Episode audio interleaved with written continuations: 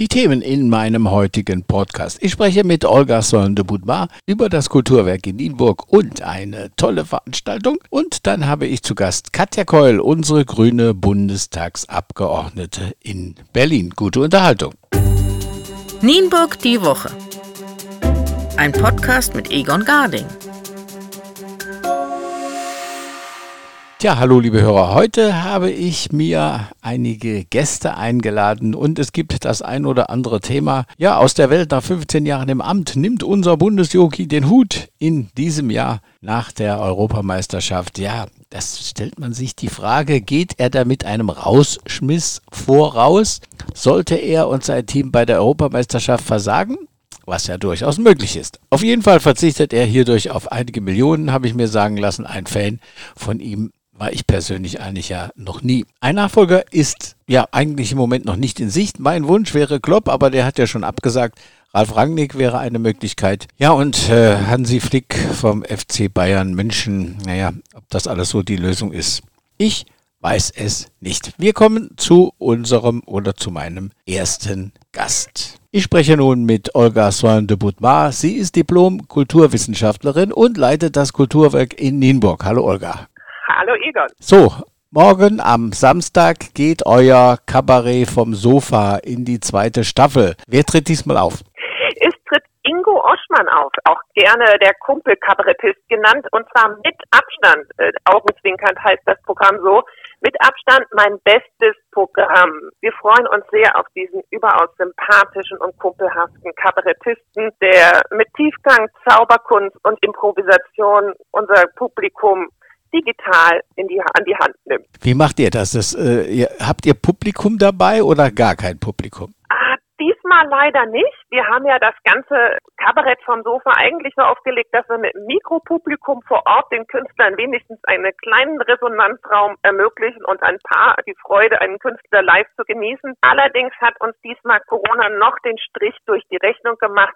Das heißt, Ingo Oschmann ist alleine auf der Bühne, aber er holt eine unserer Mitarbeiterin quasi aus dem Mutterschaftsurlaub zurück. Marita Böhrmann, unsere äh, Referentin für die Programmgestaltung, wird an dem Abend einmal kurz mit auf die Bühne kommen, damit Ingo Oschmann nicht ganz allein ist. Und da hat er dann ja eine, leicht eine ganz zauberhafte Wahl getroffen. So, und das wird also gefilmt, das Ganze. Wer, wer macht mhm. das? Macht ihr das selber, das Film? Nein, das ein richtig professionelles Produktionsteam aus Lüneburg, die das Ganze in Netflix-Qualität, wie wir immer gerne sagen, aufnehmen und so unkompliziert soll es tatsächlich auch sein. Damit will ich keine Werbung für diesen Anbieter machen, damit meine ich nur das Prinzip und die Qualität. Ähm, es soll so einfach sein und soll so gut sein. Und natürlich, äh, der Inhalt der Künstler übertrifft natürlich das offizielle Programm. Wo, wo, wo kann man denn diesen Livestream dann auch live sehen? Das Ganze, man, man, man erwirbt ein digitales Streaming-Ticket, bekommt ein Link zugesendet, den kann man mit jedem Endgerät abrufen. Das kann ein Fernseher sein, der smarttauglich ist, was ja auch schon viele sind. Und dann kann man das über seinen großen Fernsehbildschirm sehen. Aber es geht auch der Laptop oder ganz äh, uncharmant und klein natürlich, aber auch möglich per Handy. Man muss einfach nur noch auf den Link klicken und hat seinen persönlichen Zugang und darf sich dann auf dem Sofa bequem machen. Und wir sagen ja immer, wie viele auf dem Sofa sitzen, das zählen wir nicht. Und äh, machen Sie es möglich, was Corona erlaubt, Ihre kleine Sofaparty. Wir haben auch ganz lustige Bilder schon gekriegt von eben solchen kleinen intimen Partys und gemütlichen Sofa-Lounges. Das ist Ihnen ganz frei überlassen, es sich da bequem zu machen.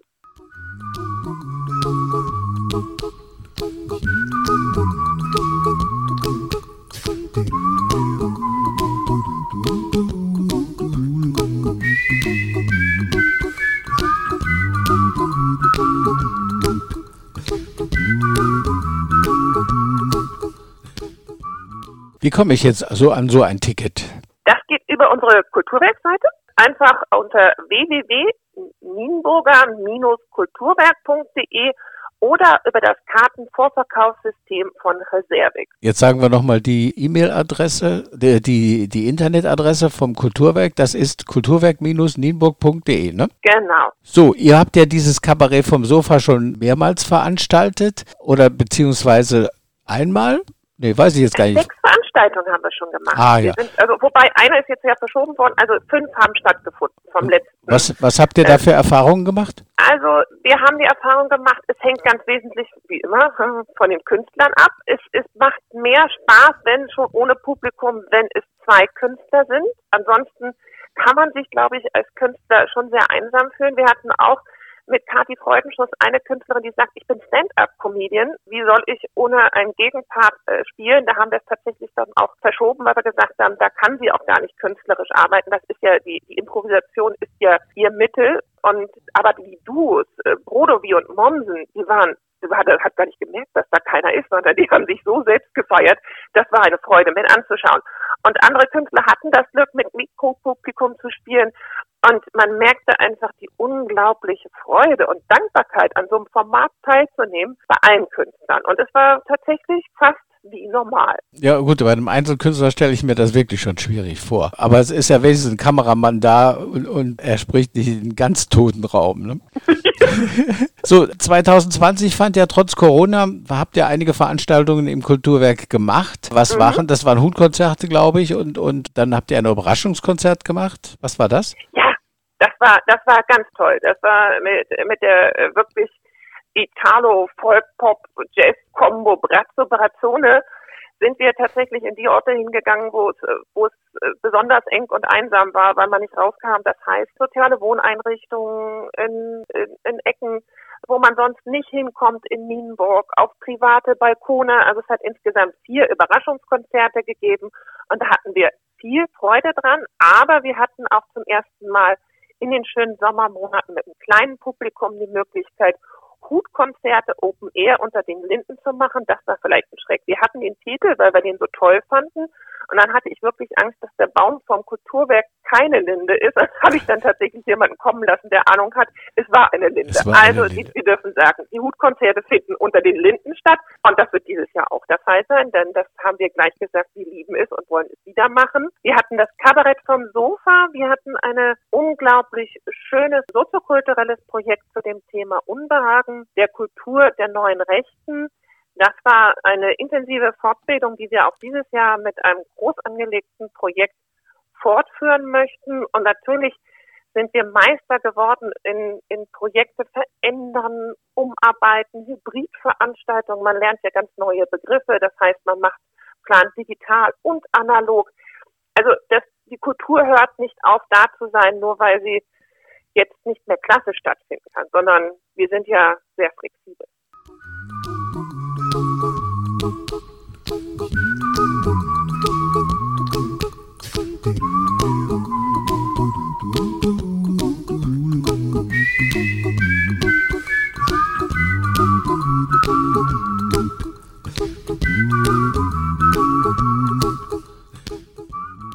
Das heißt aber, ihr geht davon aus oder ihr hofft ganz, ganz stark, dass es in diesem Jahr noch äh, Open-Air-Veranstaltungen geben wird. Ja, also äh, wir, wir sind nicht so mutig, uns fremde Orte auszusuchen, sondern bleiben wahrscheinlich genau unter unserer kuscheligen Winde. Wir planen die Sommerfilm Classics für dieses Jahr äh, mal nicht in dem herrlichen Biedermeiergarten des Quadratfilmhauses, sondern bei uns unter den Linden, weil wir dort die Hygienekonzepte im Griff haben und beherrschen können, weil wir das unser eigenes Haus als Backup haben und dort wissen, wie wir die Wege konzentrieren müssen und vermeiden können, dass da es in den Laufrichtungen zu Engpässen kommt. Aber wir, wir finden statt. Na klar. Wir haben sogar ein, das Abenteuer vor, eine ganze Barockoper zu inszenieren. Toll, das hört sich gut an. Da werden wir mit Sicherheit drüber berichten. Ja. Eine Frage habe ich noch. Weißt du so aus dem Stand, wie viele Mitglieder das Kulturwerk ungefähr hat? Das schwankt immer, wie sind wir mit, wir erneuern uns ja auch immer in den Mitgliederzahlen und leider verlassen uns auch ein paar. Das ist der Lauf der Dinge.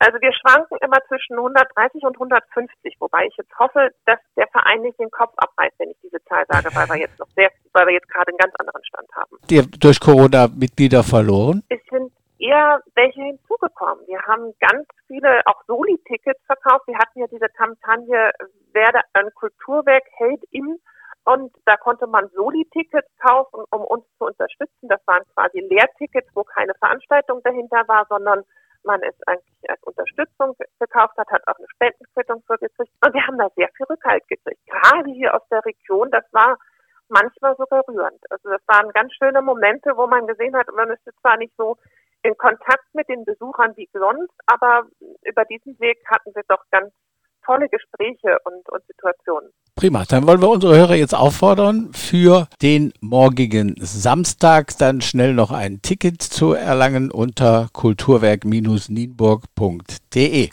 Das war Olga Swan de Boutmar. Sie leitet das Kulturwerk in Nienburg und wir werden demnächst bestimmt wieder miteinander sprechen. Schönen Dank für das Gespräch. Gerne. Tschüss.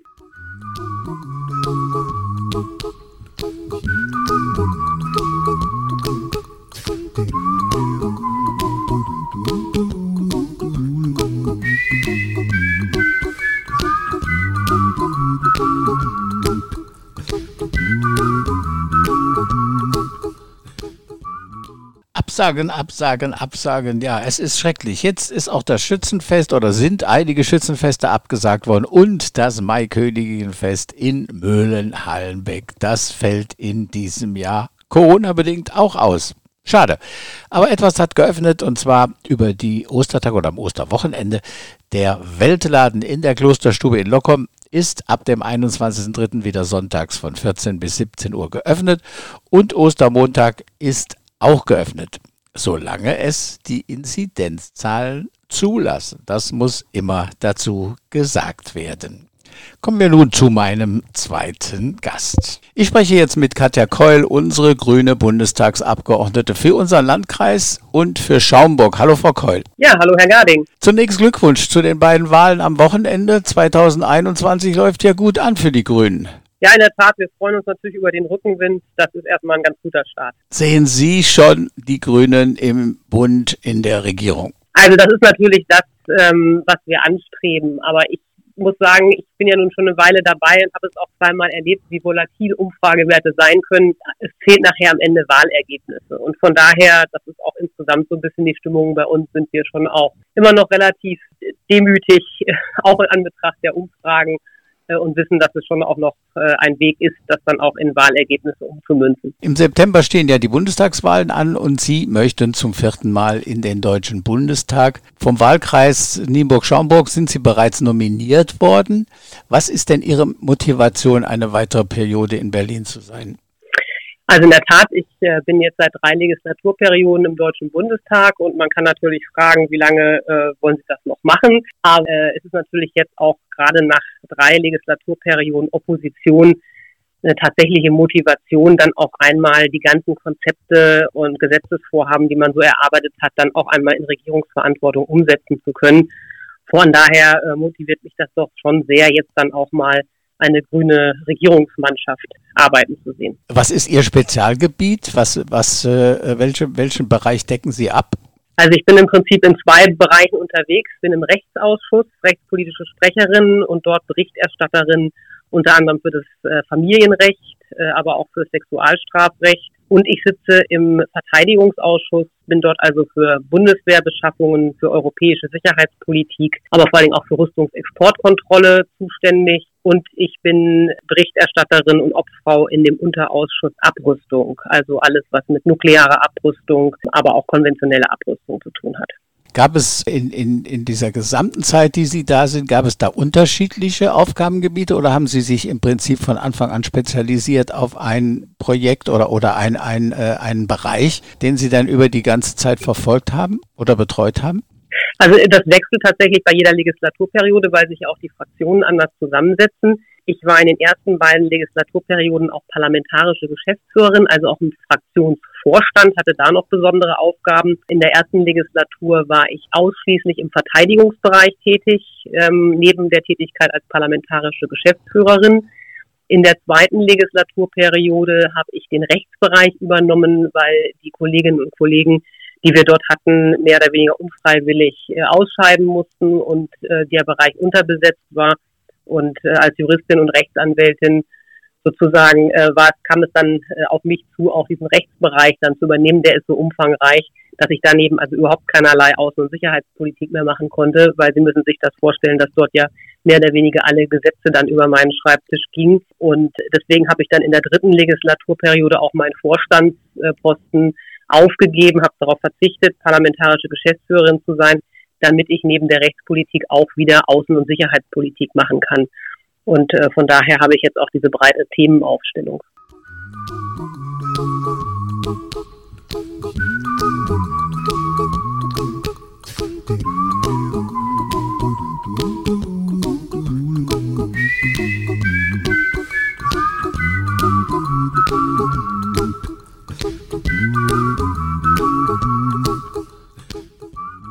Sind Sie mehr mit der Verteidigungsministerin, wenn Sie unterwegs sind, oder mit der Bundeskanzlerin?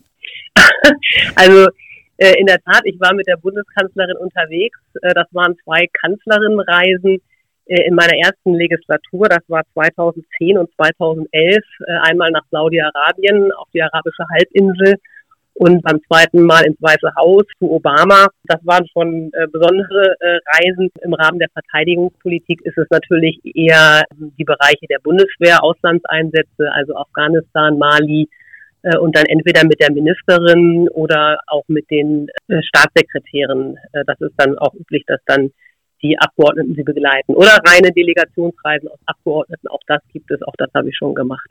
Eine Reise zu Trump ist Ihnen denn erspart geblieben? Das ist mir erspart, erspart geblieben. Mir hat es gereicht, zweimal die Wahlen dort zu beobachten als Wahlbeobachterin. Einmal als er gewählt wurde und einmal als er abgewählt wurde. Kommen wir mal in die Region. Was waren so die Highlights, die, die Sie hier oder wo Sie hier der Region helfen konnten von Berlin aus? Also meine Aufgabe als Bundestagsabgeordnete verstehe ich im Prinzip als Mittlerin zwischen den Welten. Das heißt, ich bin hier vor Ort mit den Leuten im Gespräch und nehme ihre Anregungen und äh, Sorgen und Nöte mit sozusagen in die Gesetzgebungsarbeit in Berlin. Und umgekehrt äh, nehme ich das natürlich mit hierher dann auch zu kommunizieren, was wir dort in Berlin machen. Ich bin also für die Menschen aus der Region sozusagen der Zugang auch in die äh, Bundestagsfraktion der Grünen. Das heißt, Sie können auch bei mir zu allen möglichen Themen dann auch die Fachleute vermittelt bekommen, die Beschlüsse bekommen und dort ihre, ihre Themen loswerden. Was ich nicht tue, ist, dass ich jetzt äh, besonders unterwegs bin, Partikularinteressen einzelner Unternehmen in Berlin zu vertreten. Das ist ein anderes Verständnis. Und Sie auch Geld in die, in die Region ja. holen nicht die Bundestagsabgeordneten, auch wenn das oft so dargestellt wird, sondern das, äh, das läuft natürlich anders. Das äh, wäre ja auch schlimm, wenn es danach ginge, wer die schönsten Abgeordneten hat, kriegt am meisten Geld. So soll es in einem Rechtsstaat natürlich nicht sein. Das heißt, das wird zentral entschieden und dann äh, werden eben entsprechend die Abgeordneten in den Regionen von den Fördermitteln informiert. Das, das heißt, wenn ein, wenn ein, ja. wenn ein Abgeordneter sich damit schmückt, dass er Geld in die Region geholt hat, dann ist das eigentlich falsch. Ja, also ich meine, das wäre eigentlich schlimm, wenn es so wäre. Stellen Sie sich das vor, das äh, wäre ja quasi eine Bananenrepublik. Wer am meisten ja. Leute kennt, kriegt am meisten Geld. Das darf natürlich nicht sein. So.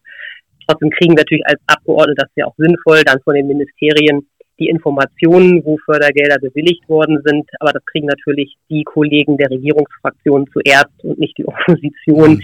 Damit man dann rechtzeitig Pressearbeit damit machen kann. Es gibt aber auch Themen, die runtergebrochen natürlich, die mich beschäftigen und die ganz besonders in der Region vorkommen. Das sind dann eben auch Dinge, wo ich dann auch hier Veranstaltungen mache, ganz besonders oder auch zum Beispiel die Weserversalzung äh, habe ich mich äh, sehr intensiv mit äh, vernetzt und befasst, dass wir kein Salz in unsere Weser haben wollen. Ich glaube, das ist für alle Nienburger und Nienburgerinnen ein wichtiges Thema. Es gab Windparks, die mit Interessen der Bundeswehr kollidierten, beispielsweise in Steierberg, wo ich dann mit der Bundeswehr gesprochen habe und wir dann am Ende die Dinge so lösen konnten, dass äh, der Windpark gebaut werden kann.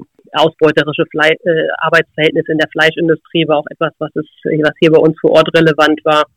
Oder es gibt eben Debatten, die ich auch in den Wahlkreis mit reinbringe, wie beispielsweise die Sterbehilfedebatte, die viele Menschen interessiert haben, Dazu hatte ich auch einen Antrag äh, gemacht 2015 und auch jetzt wieder ein Gesetzesentwurf. Dann äh, mache ich eine Veranstaltung, lade dazu Expertinnen und Experten ein und mache eine Podiumsdebatte hier im Wahlkreis. Das war damals im Kulturwerk äh, sehr gut besucht. Da waren, meine ich, 150 Leute. Und das ist natürlich auch etwas, was ich dann für die Region mache.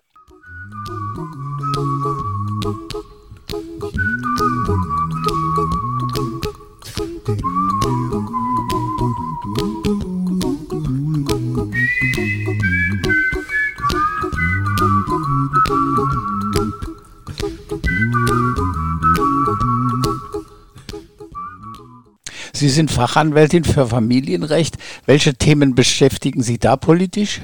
Ja, dadurch, dass ich eben auch immer noch Berichterstatterin bin für Familienrecht, gibt es natürlich Überschneidungen. Und ein Thema, das mich aus dem Familienrecht schon aus meiner Anwaltszeit sehr be beschäftigt hat, war das Konzept der Kindergrundsicherung. Ich habe als Anwältin viele Unterhaltsberechnungen gemacht, sehr viel Mangelfälle berechnet, wo eben das Einkommen der Eltern immer für die Kinder nicht reicht die von zu verschiedenen Behörden müssen, die dann eben Jugend, zum Jugendamt müssen, die Unterhaltsvorschuss bekommen, die Wohngeld bekommen, die Hartz IV bekommen. Das ist sozusagen sehr bürokratisch für diese bedürftigen Familien und deswegen bin ich eine überzeugte Verfechterin des Konzepts der Kindergrundsicherung habe dafür auch in meiner Partei immer gestritten und bin auch sehr froh, dass es mir gelungen ist, das im Parteiprogramm fest zu verankern. Äh, wir haben das als Konzept und werden das eben auch ähm, im Wahlkampf zum Thema machen. Das ist eben die Idee, ein Betrag für alle Kinder und dadurch, damit eben die Freibeträge ähm, abschaffen. Äh, ich glaube, dass das wirklich sehr viel Geld und ähm, Verwaltungsaufwand sparen würde und die Kinder so fördern könnte, wie es nötig wäre. Unter vielem anderem, was wäre Ihrer Meinung nach so das zentrale Projekt einer, einer eventuellen grünen Partei in der neuen Regierung? Was wäre ein ganz starker Schwerpunkt? Ja, das wird Sie nicht überraschen, dass natürlich ein zentrales Projekt äh, der Grünen der sozial-ökologische Umbau von der Wirtschaft ist. Da wird es darum gehen, den Klimaschutz so voranzutreiben, wie es sein muss und dabei trotzdem sozial verträglich zu sein. Es muss in die Industrie investiert werden. Wir brauchen klimaschonende Technologien in der Industrie, beispielsweise grünen Wasserstoff bei der Stahlproduktion und ähnliches. Das wird große Kraftanstrengungen brauchen. Wir werden auch in der Landwirtschaft neue Anreize setzen müssen, weg von der Förderung der Fläche ähm, hin zu ähm, ökologischen Anreizen. Wir müssen bei der Mobilität umsteuern. Also das wird sozusagen die kerngroße Herausforderung einer, einer grünen Regierungsbeteiligung. Aber auch im internationalen Bereich äh, ist ganz klar, also fairer Handel, fairer Welthandel, Multilateralismus, Völkerrecht, äh, neue Abrüstungsinitiativen, auch das steht bei uns sehr weit vorne im Programm.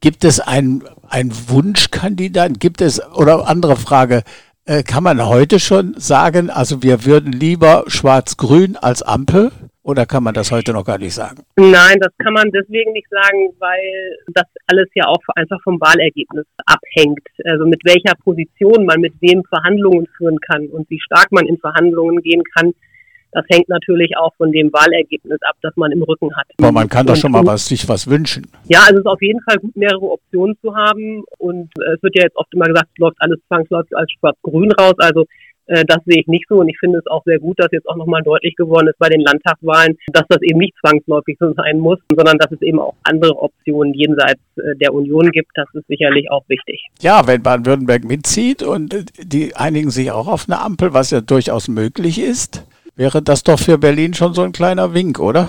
Ja, das ist nur begrenzt. Also doch nur sehr begrenzt, weil die Situation in den Ländern doch immer eine andere ist als in Berlin und die Parteien auch anders aufgestellt sind, die Personen andere sind. Wir haben natürlich auf Landesebene jetzt auch gesehen sehr starke Personenwahlen. Also es ist sicherlich ein Signal an die Union, dass sie nicht unersetzlich ist. Soweit würde ich das sagen, aber jede weitere Übertragung, sozusagen jeder Vergleich hinkt doch dann auch irgendwo. Können Sie schon sagen oder vermuten, wer die führende Person der Grünen sein wird, die dann in Richtung Kanzlerschaft geht? Ja, also Sie können sich vorstellen, dass die Frage jetzt schon öfter gestellt worden ist und also ich habe volles Vertrauen in beide, in Robert Habeck und Annalena Baerbock. Das ist das Tolle. Das ist sozusagen ein Luxusproblem, was wir an dieser Stelle haben, dass wir eben zwei äh, geeignete Kandidaten haben. Und von daher ist es auch tatsächlich, wird es breit mitgetragen, dass die beiden das unter sich auch klären, wer denn kandidieren will. Und die werden uns das mitteilen. Und ich kann Ihnen sagen, jeden von den beiden würde ich vollen Herzens unterstützen. Cleverer wäre es natürlich, wenn es eine Frau wäre im, zum Pendant zu den beiden Herren. Das spielt natürlich eine Rolle, das ist völlig klar. Wir sind als äh, Grüne auch eine feministische Partei. Bei uns ist alles äh, quotiert. Und das spielt natürlich äh, sicherlich bei der Entscheidung auch eine wichtige Rolle. Prima, dann bedanke ich mich recht herzlich. Wir werden bestimmt im Laufe des Jahres noch das ein oder andere Mal sprechen. Das war Katja Keul, unsere grünen Bundestagsabgeordnete für unseren Landkreis und für Schaumburg. Vielen Dank. Ja, vielen Dank auch.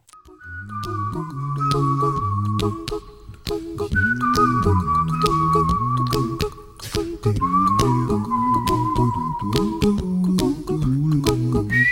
you.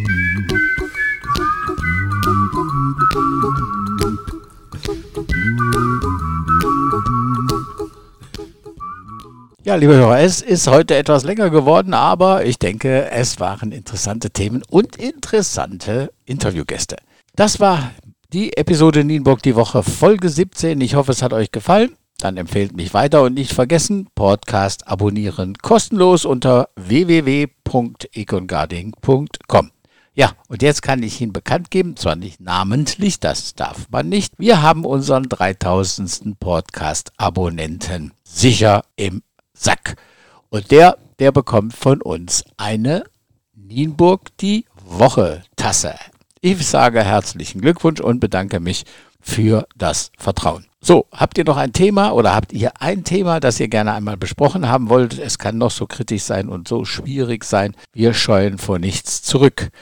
Es muss nur eine breite Öffentlichkeit interessieren. Dann schreibt mich einfach an unter info@egongarding.com und ich werde recherchieren und mir die entsprechenden Interviewgäste heraussuchen.